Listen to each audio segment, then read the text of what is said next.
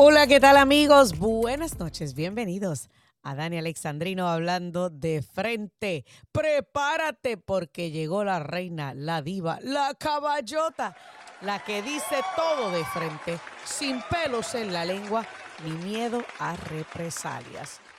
A la que, mire, muchos le huyen y otros le temen. Pero bueno, vamos entonces rápido, sí, porque si usted se da cuenta, muchos me huyen, otros me temen. Pero porque pues, son pocos los que se pueden enfrentar a esta. Pero bueno, vamos entonces rapidito a comenzar con el primer tema y en cualquier momento del programa, si usted quiere aportar, conversar, comentar u opinar, puede llamar al 305-482-6588, 305-482-6588 o al 786-590-1624. Pues mire, usted sabe que en el día de ayer, no recuerdo si fue ayer o antes de ayer, que les hablé a ustedes sobre el hecho de que el congresista James Comer había dicho que existía la posibilidad de eh, citar, de citar a el político serbio Vuk Jeremic para que proveyera información importante sobre los negocios turbios de China. ¿Se acuerdan que le dije ese, verdad? Pues resulta, resulta que ahora, escucha bien, James Comer dijo hoy jueves, como parte de este comité de vigilancia, que pronto presentará una citación o documentos eh, relacionados a Hunter Biden y los negocios turbios de la familia Biden. Así como usted lo escucha, señores. Vamos a escuchar lo que dijo James Comer. You know, they continue to act like they don't understand uh, why the House Oversight Committee would bother uh, to request this information. Uh, they know exactly uh, the reason that we're looking into this. They know about the family's influence peddling. They know that this family has crossed the line. They know this family's taken millions and millions of dollars from our adversaries for no good reason. You know. Qué fuerte, qué fuerte.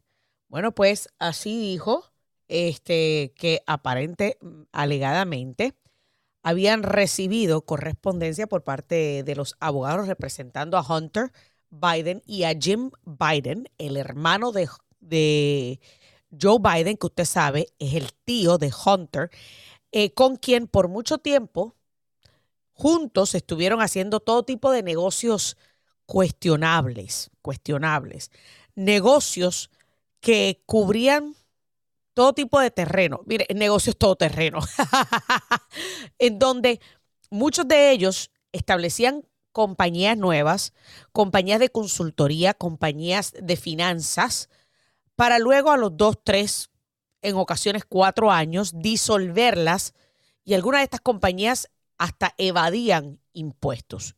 Esto no lo está diciendo Daniel Alexandrino, señores.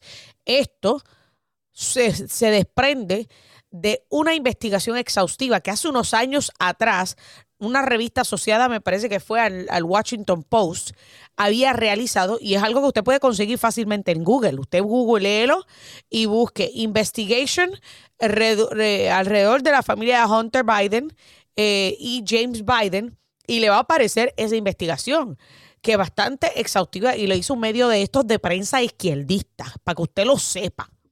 No lo hizo Dani Alexandrino.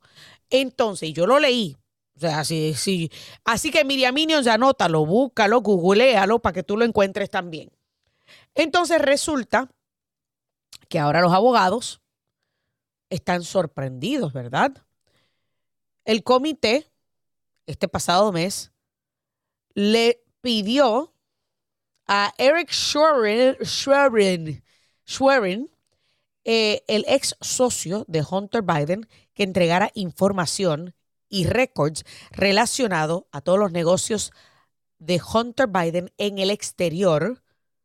Todo esto mientras que los republicanos pretenden probar que la familia Biden prácticamente vendieron influencias, influencias y acceso al presidente prácticamente alrededor de todo el mundo.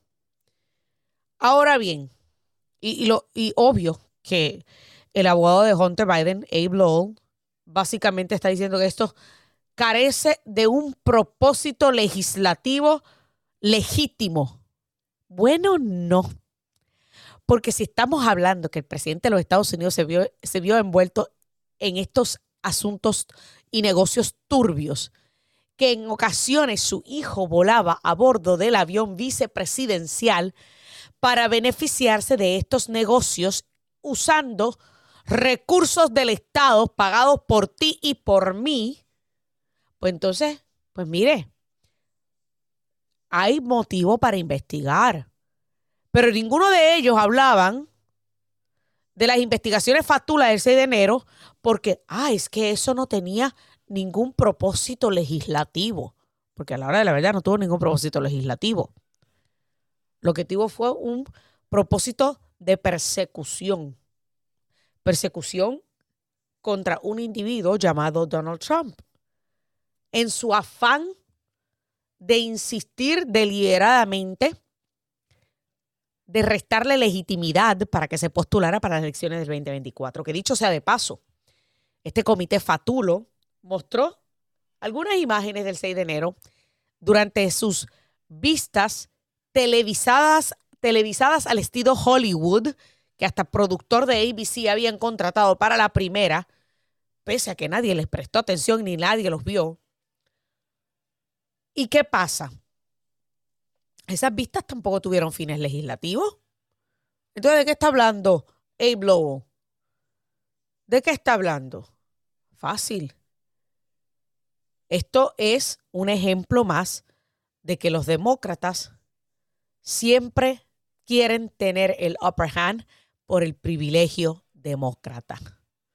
Porque saben que en este país hay doble sistema de justicia y porque saben que en este país tienen el Partido Demócrata dominado la prensa propagandista.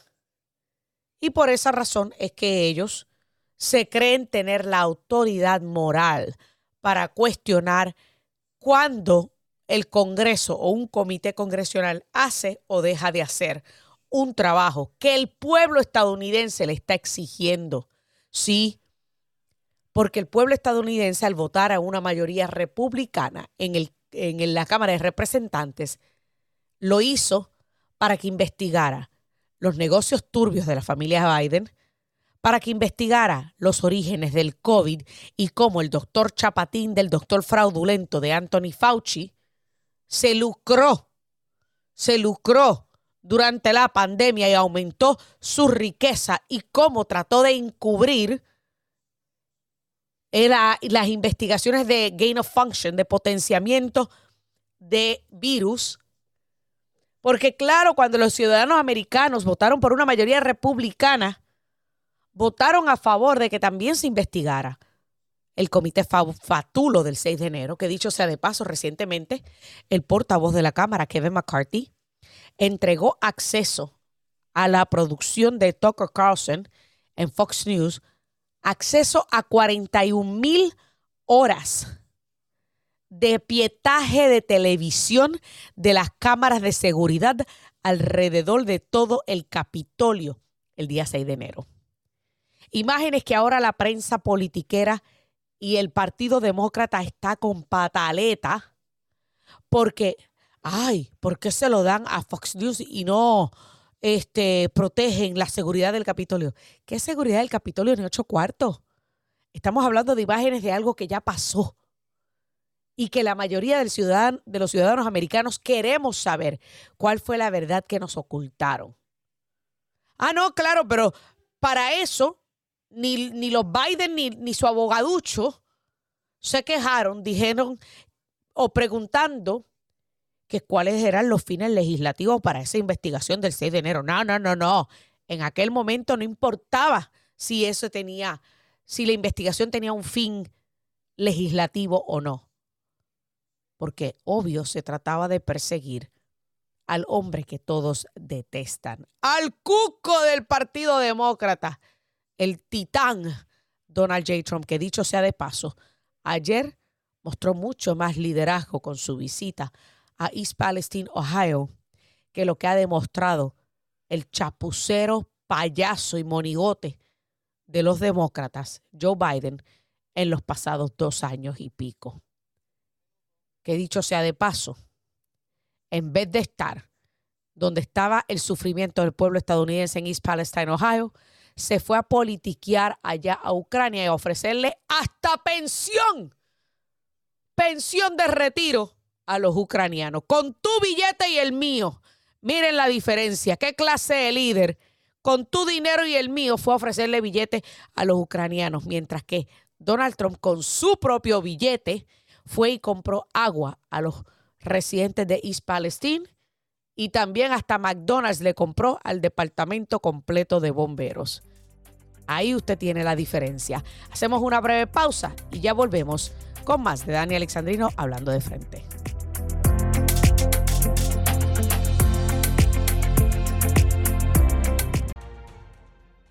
The good thing for them, and really for Joe Biden as he looks to likely run in the next two years, is that he was born with a good, healthy chip on his shoulder because he's always been underestimated. And because of that, it means he always feels like he has something to prove. Bueno, ahí ustedes escucharon a Jen Psaki. Circle Back, alias Circle Back, ex secretaria de prensa de Joe Biden, hablando pues sobre Ay, qué bueno. Él siempre tiene un chiste. Ay, mira que tan buena gente que Joe. Malo, malo, malo como político, pero tan buena gente que es el viejito.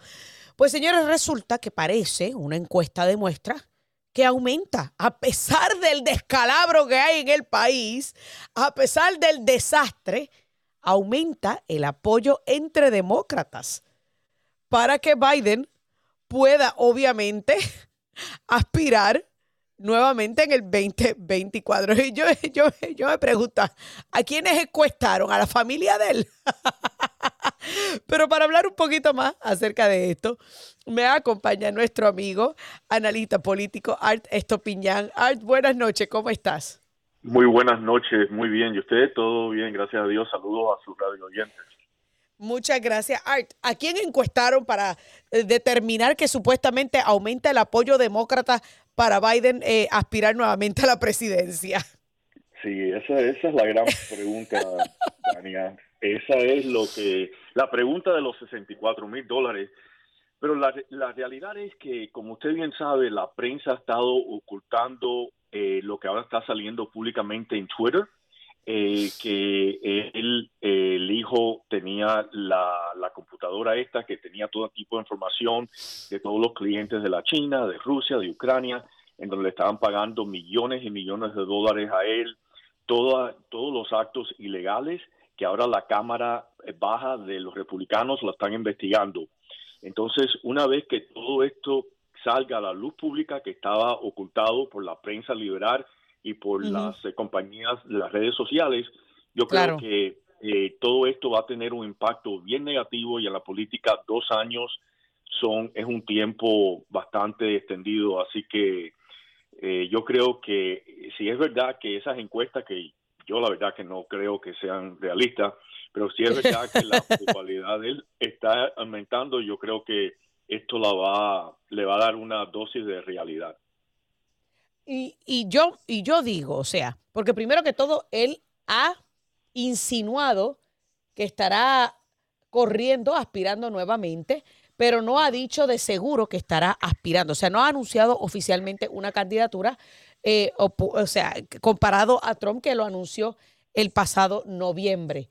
Entonces, yo digo, ¿él realmente cree tener probabilidades? Yo estaba viendo hoy yo estaba viendo hoy que, óyeme, nos hemos convertido en el reír del mundo porque hay un noticiario en Australia que todas las semanas hace una compilación de los peores momentos de Joe Biden y se burlan abiertamente de él.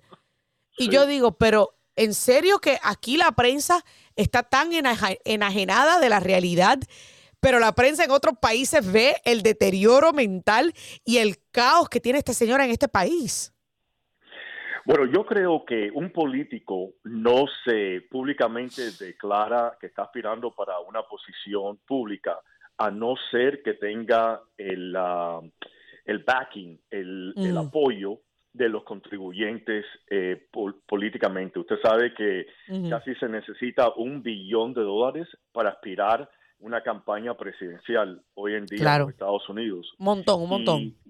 un montón. Y, y ese es parte del problema que él no se ha declarado que está aspirando con certeza porque eh, seguro que no tiene el apoyo de esos contribuyentes y número uno y número dos que no tiene el apoyo de, otros políticos que, quieran, porque lo que se rumora aquí en Washington es que es que no quieren que él aspire de nuevo, y menos Kamala Harris. Así que... E, esa está peor, esa está peor. Sí. Oye, pero... Está más perdida. Pero es increíble porque según este, esta encuesta de Marist, Marist Polls, eh, la percepción o el cambio de opinión en torno a Joe Biden cambió entre demócratas y, los independientes que se inclinan demócrata eh, luego del discurso del Estado de la Unión. Y yo digo, pero ¿qué discurso ellos vieron? Porque el que yo vi era un, fue un discurso plagado de mentiras, de fábulos, de, fábulas y, de, y de medias verdades. O sea, ¿qué discurso ellos vieron? Bueno, y también como usted sabe, eh, Dania, para la política, eh, lo primero que los políticos se basan es, tengo una encuesta que quieren que aspire de nuevo.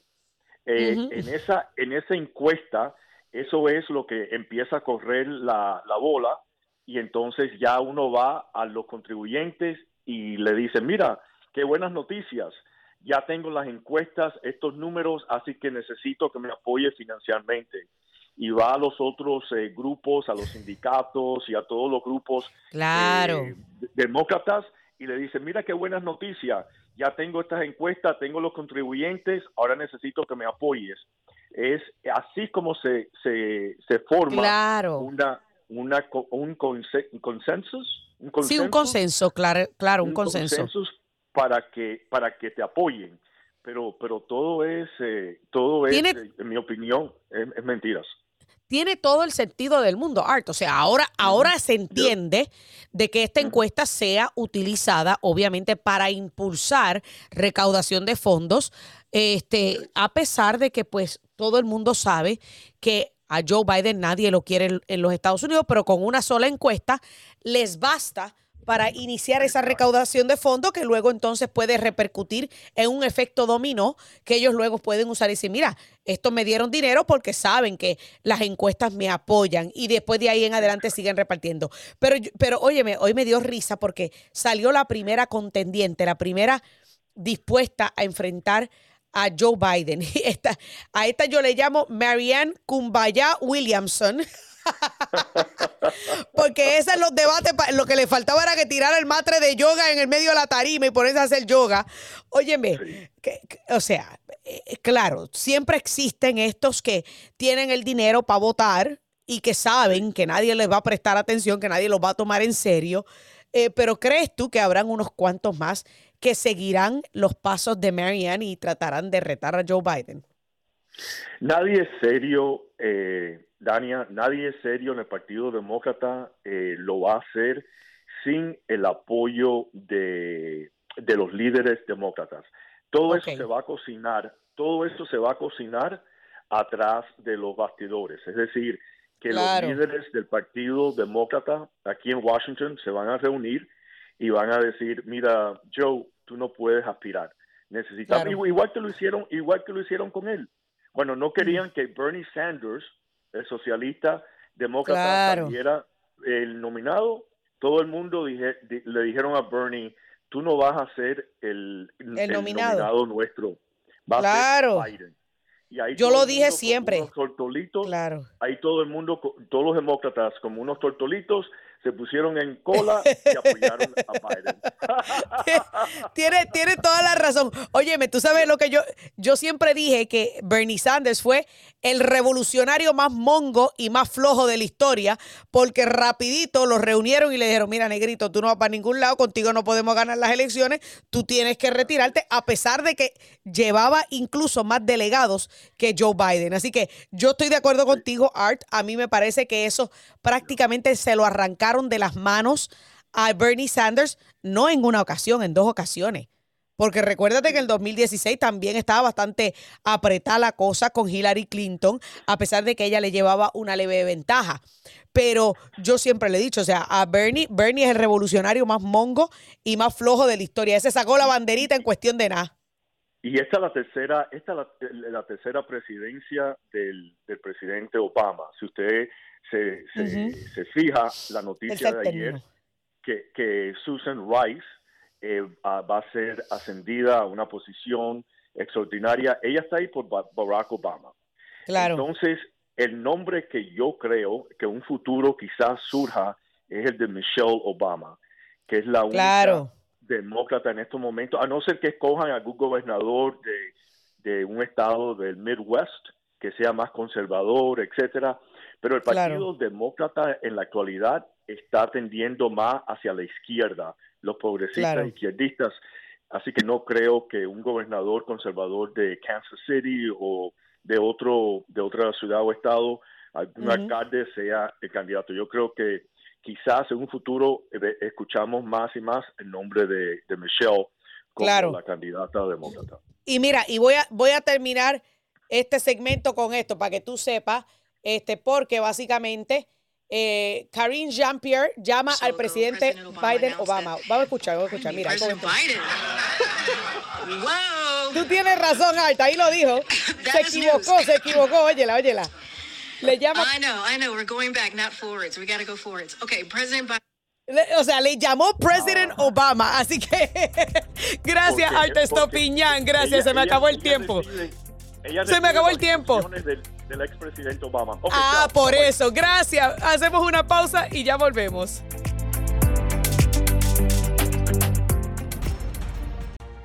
Amigos, continuamos aquí, Dani Alexandrino, hablando de frente a través de Radio Libre 790 AM y Americano Media.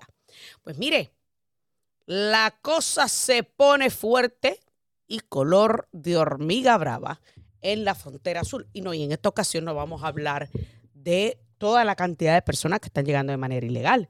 Señores, es que en los Estados Unidos continúa siendo una super, mega, ultra. Mira, estoy usando todos los adjetivos que usa Joe Biden para describirnos a los que apoyamos a Donald Trump. Ultra, mega, super, eh, extremista. Ah, no, pero extremista no cae con este tema. y es el problema de la crisis de fentanilo en los Estados Unidos que sigue siendo sumamente seria y sumamente real. Para hablar y abundar un poquito más sobre esto, nos acompaña ex agente especial y nuestro experto en seguridad, Robert Arce. Buenas noches, Robert. Bienvenido nuevamente aquí a Dani Alexandrino hablando de frente. Buenas noches y gracias por la invitación. Vamos a hablar sobre esto. Oye, estaba viendo y yo, yo como que no veo tregua. Eh, o sea, Robert, yo cada vez que veo las noticias y las cosas que comparte CBP las cosas que tú nos compartes, yo digo, Dios mío, pero ¿cuándo van a terminar de incautar el fentanilo? Y creo que solamente se incauta el 10% o menos del 10% que logra entrar. Sí, es que hasta nos debe asustar de cuánto droga de verdad está entrando a los Estados Unidos, porque lo, las incautaciones que podemos, que tenemos la suerte de, pues localizar, de, desactivar, claro. Sí, y entonces es que es algo, pues, nos debe asustar, porque de tanto droga que está entrando, y hoy mismo que salió el anuncio de la DEA, que aquí en Phoenix, de una redada grande donde arrestaron o tienen cargos contra cinco o 150 personas. 150 personas, sí, sí, sí. Sí, y entonces uh, encontraron 4.5 millones de píldoras de, de fentanilo, otros uh, como 70 kilos de polvo de fentanilo, wow. cocaína, 3 mil libras de metafetamina. Era eh, yo pienso una investigación que ya tenían bastante tiempo haciéndola, pero también eh, durante la semana eh, al sur de Phoenix, un tonto que andaba pues con un carro con droga, se, pienso que se dormió, se, se salió del camino y se golpeó y cuando llegó el DPS encontraron a 220 libras de píldoras eh, de fentanilo ahí escondido y ocultado en el carro que tenía. Y, eso es todos los días que estamos encontrando. Todo, por eso, todos los días estamos encontrando. Y, y que, y, y yo me, o sea, debemos estar sorprendidos, como tú bien dices, que con todo lo que se está encontrando, hay nueve veces más la cantidad que está eh, logrando entrar a suelo estadounidense. Pero a todas estas, el gobierno de México ha logrado, ha logrado algunos arrestos de, de alto calibre, ¿verdad? Como por ejemplo el hijo del Chapo. Pero yo me pregunto, ¿están las autoridades mexicanas colaborando con la DEA para controlar este flujo de fentanilo? No, lo que pasó es que cuando entró el nuevo presidente López Obrador, es que deshizo una de las cooperaciones que teníamos con grupos estatales de policía, también con la Marina. Y entonces, otro problema, ¿cómo llegamos a este punto? Eh, esta, esta semana que salió que el ex director, que era el secretario de Seguridad Pública de todo México, Genaro García Luna, que él supuestamente era el arquitecto de la guerra en México contra los carteles, estaba recibiendo dinero del cartel de Sinaloa y durante ese tiempo todas las operaciones que estaban haciendo, él estaban pegando los Zetas, el Golfo, Tijuana, todos otros grupos, pero a Sinaloa los dejaba en paz. De vez en cuando tiraban un hueso, un tonto, aquí está alguien del grupo de Sinaloa, y entonces Sinaloa llegó al punto que ahorita son muy poderosos y nos traen mucho peligro con tanta droga que nos están trayendo. Y él era, es, es como, como si aquí iban a arrestar el director del FBI por narcotráfico. Es lo mismo, porque el título que él tenía, y él eh, supuestamente estaba trabajando con nosotros, pero estaba trabajando como traficante con Sinaloa es realmente increíble. Y óyeme, el fentanilo ha logrado incluso ya ingresar a muchas escuelas, este, particularmente en esa región. Sí, es que por todo, yo, tengo amigos que están trabajando como school resource, que trabajan en escuelas, y entonces dicen que todos conocen a alguien que ha tratado de tomar la pastilla pensando que es un, un Xanax o otro más, algo más sin saber que es, que es una píldora ilícito con que, que puede tener el fentanilo. Y eso es un problema que nosotros tenemos que hablar con nuestros hijos, nietos, con los familiares, porque no deben aceptar una pastilla que no es, que un doctor no te que no, te, la haya dado por ah, sí, receta. Porque eso es el peligro, ese es el peligro con esas pastillas, con esa píldora, una persona no puede saber si es algo que llegó de México con producto de China o si de verdad es una, una pastilla que un doctor te la dio a alguien.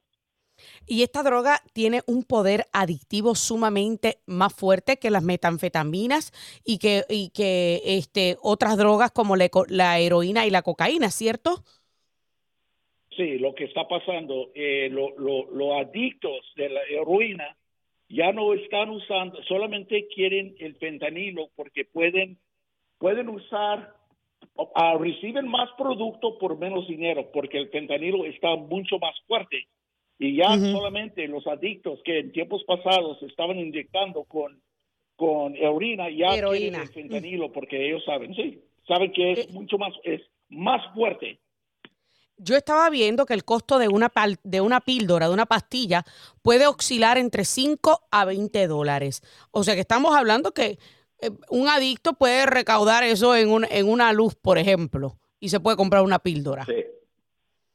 Sí, Entonces, más cerca que estás a la frontera. Si, si, si tú estás cerca de la frontera, como aquí en Phoenix, uno puede comprar una, una píldora por 5 dólares, 3 dólares si conoces a alguien que está conectado con un cartel.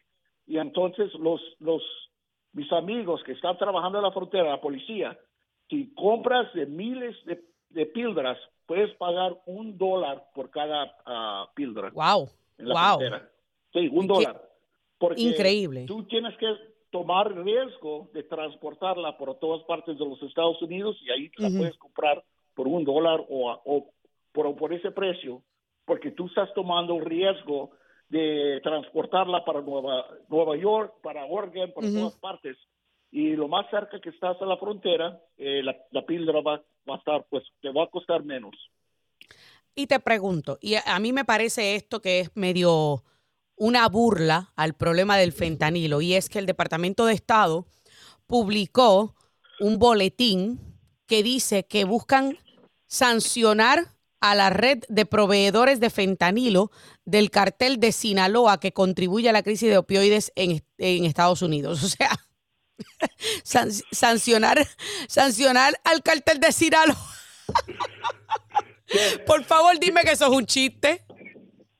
Es que, y también que, que los tres que iban a poner esas sanciones eh, son las personas que están consiguiendo y que están moviendo los precursores o también el producto que llega de Colombia, de Venezuela, que llega a México, a los Estados Unidos. Y entonces es como, eh, estamos diciendo, son malos, muy malos.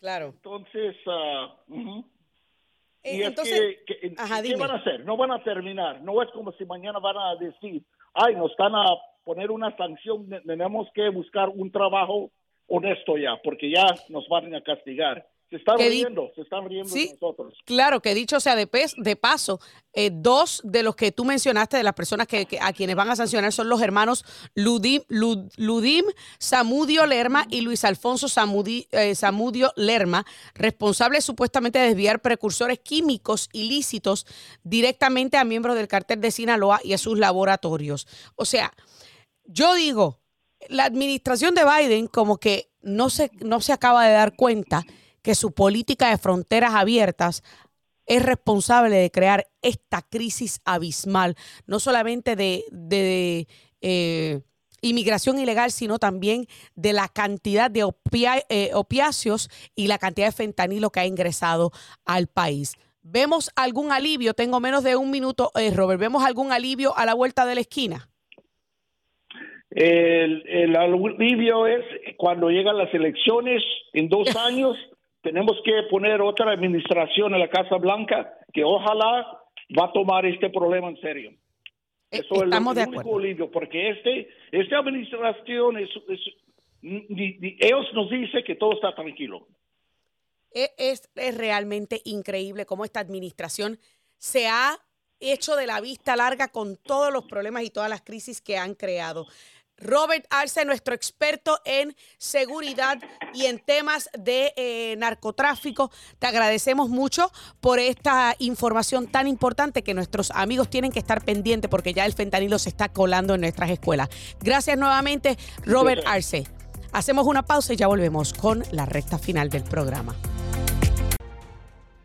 Bueno amigos, estamos aquí ya en la recta final Dani Alexandrino hablando de frente a través de Americano Media y Radio Libre 790 AM. A todos aquellos que quieran participar, llamar opinar o conversar de cualquiera de los temas que hemos tenido, hemos discutido en este programa, puede hacerlo al 305-482-6588 o al 786-590-1624. Pero vamos entonces ahora a pasar a te lo dije.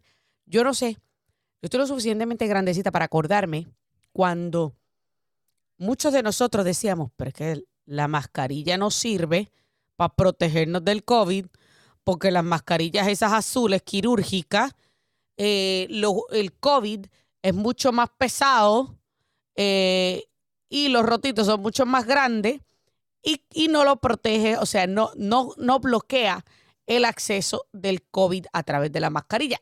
Y no nos equivocamos, señores, no nos equivocamos. Pues resulta, resulta que un estudio, un estudio demuestra que las mascarillas no funcionan. Pero no solamente eso, sino que ahora el pasquín descarado del New York Times, sí, porque señores, hay que decir, hay que decir las cosas como son, el pasquín, el New York Times se ha convertido en un pasquín publica este estudio admitiendo que las mascarillas no funcionan. Y yo sé que ya me están llamando, pero déjenme rapidito leer este estudio que dice, Cochrane review analysis of masking studies finds that there that when it comes to the entire population there's no evidence that support that masking reduces the spread of disease O sea, en otras palabras, no hay evidencia que todos esos mandatos del pamper bucal funcionaron, funcionaron para detener el contagio del COVID-19. También, así lo demostró un estudio de George Mason University, que todos estos mandatos para el pamper bucal en las grandes ciudades no ayudaron a reducir los casos por COVID-19. Ah, pues entonces, pero los teoristas de conspiración éramos nosotros los que nos negábamos a que nos taparan la boca. Vamos con las líneas telefónicas. ¿A quién tengo línea telefónica? Buenas noches. Adrián, buenas noches. Buenas noches, Daña, ¿cómo está? Primero, Muy bien, usted. felicidades por la nueva vida que va a traer este mundo. Muchas gracias, amén, amén, muchas gracias. Alegría. Muchas gracias, así es. Adelante. Mira, hace, hace como una semana estoy por llamar porque quería hacerte una observación de una cosa que dijiste, que, que el fascismo era, era un movimiento de derecha y, y no pienso que sea así porque Benito Mussolini, él nació en una familia comunista. El papá era militante del Partido Comunista Italiano y él estaba anotado también en el Partido Comunista Italiano. Lo que pasó con Mussolini que el Partido Comunista le dio la espalda, o sea, no lo... Le pasó lo mismo que a Bernie Sanders, para, para explicártelo más, más sencillo. no, no le dieron relevancia a él, entonces él, él creó el fascismo, con lo que vendría a ser la, una especie de SA de Hitler, pero en Italia, que ahora mismo no tengo en la cabeza el nombre de ellos, pero Claro. El fascismo no era de derecha, él, él tenía un lema que decía, con el Estado todo, fuera el Estado nada.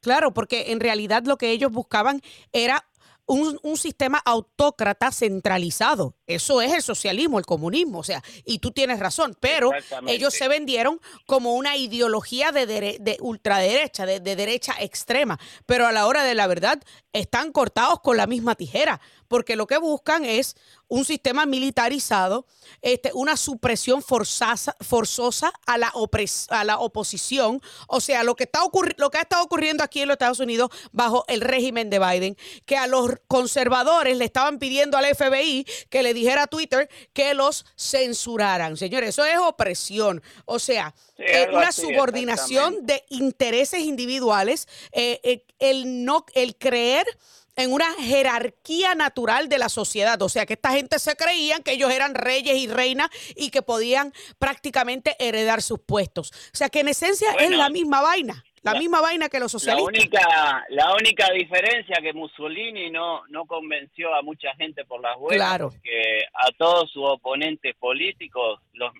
a muchos los asesinó, otros mandó claro. le mandaba una golpiza. Incluso mandó a asesinar a su propio hijo.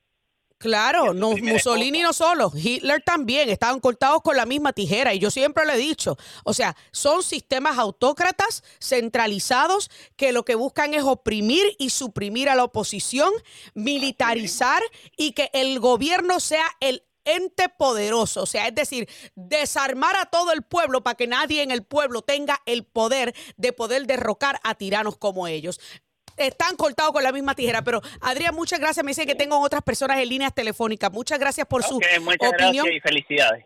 Muchas gracias a usted. Buenas noches. Vamos con Trompi. Trompi, buenas noches. Adelante. Buenas noches, Dania. Como siempre, siguiéndote en todos tus programas y redes sociales. Eh, mira, eh, estuve mirando, estaba observando tu, tu programa en, en, el día de hoy. Eh, tengo que decir que difiero de ti en varias cosas y el invitado que tenías. Okay. la, ¿Cuál de los la diferencia que tengo, el primer invitado que tuviste, Okay. eh, Ah, la diferencia que tengo, sí, la primer, la diferencia más importante que tengo es que yo sí creo en esas encuestas de que eh, el Partido Demócrata, en su gran mayoría, eh, o, o una o una leve mayoría, sí lo esté apoyando a Joe Biden. ¿Cuál es mi analogía? ¿De dónde parto yo? Es que estamos, eh, este país se ha convertido en una nación de imbéciles así literalmente, donde, donde a la gente lo que le importan son más las emociones que su bolsillo, donde a la gente lo único que le importa es cómo yo me siento y cómo yo me identifico. Esa es la esencia del Partido Demócrata en este momento. Por eso yo sí creo que mucha gente del Partido Demócrata cree que el país va en una en una dirección correcta. Esto, tiene su lógica. Tiene, no, no, tiene, tiene toda lógica y yo estoy de acuerdo contigo, tiene toda lógica. lógica. Entonces, a este partido a ellos le conviene tener a una persona como Joe Biden, los grandes elitistas, los Obama, la gente de Facebook y toda esta pila de gente, la farmacéutica. Yo pienso que sí les conviene porque es una persona que se puede manipular con mucha facilidad debido a su estado mental y ellos van a van es la única manera en que ellos pueden imponer su agenda teniendo una persona que sea manipulable, manuable, tú sabes, que esté a su disposición. Entonces, eso tiene su lógica también. Hay que tener en cuenta de que la farmacéutica... Claro, pero, pero Trumpi, pero espera tu momento, Trumpi, porque tú te estás refiriendo es al alto liderazgo dentro del Partido Demócrata, que obviamente lo van a apoyar porque piensan que lo van a seguir manipulando. Pero esta encuesta se refería a la, al, al, pueblo, se refería a los votantes demócratas y a aquellos que son independientes que se identifican más con demócratas. O sea, yo no sé si esa gente que está sufriendo en el bolsillo, que que fue al supermercado el otro día y vio que la, la docena de huevos estaba prácticamente a 12 pesos, que cada huevo está a un peso y que atrás quedó el refrán de se le pusieron los huevos a peseta. O sea, yo creo que, que, y yo creo que ahí es donde está la discrepancia.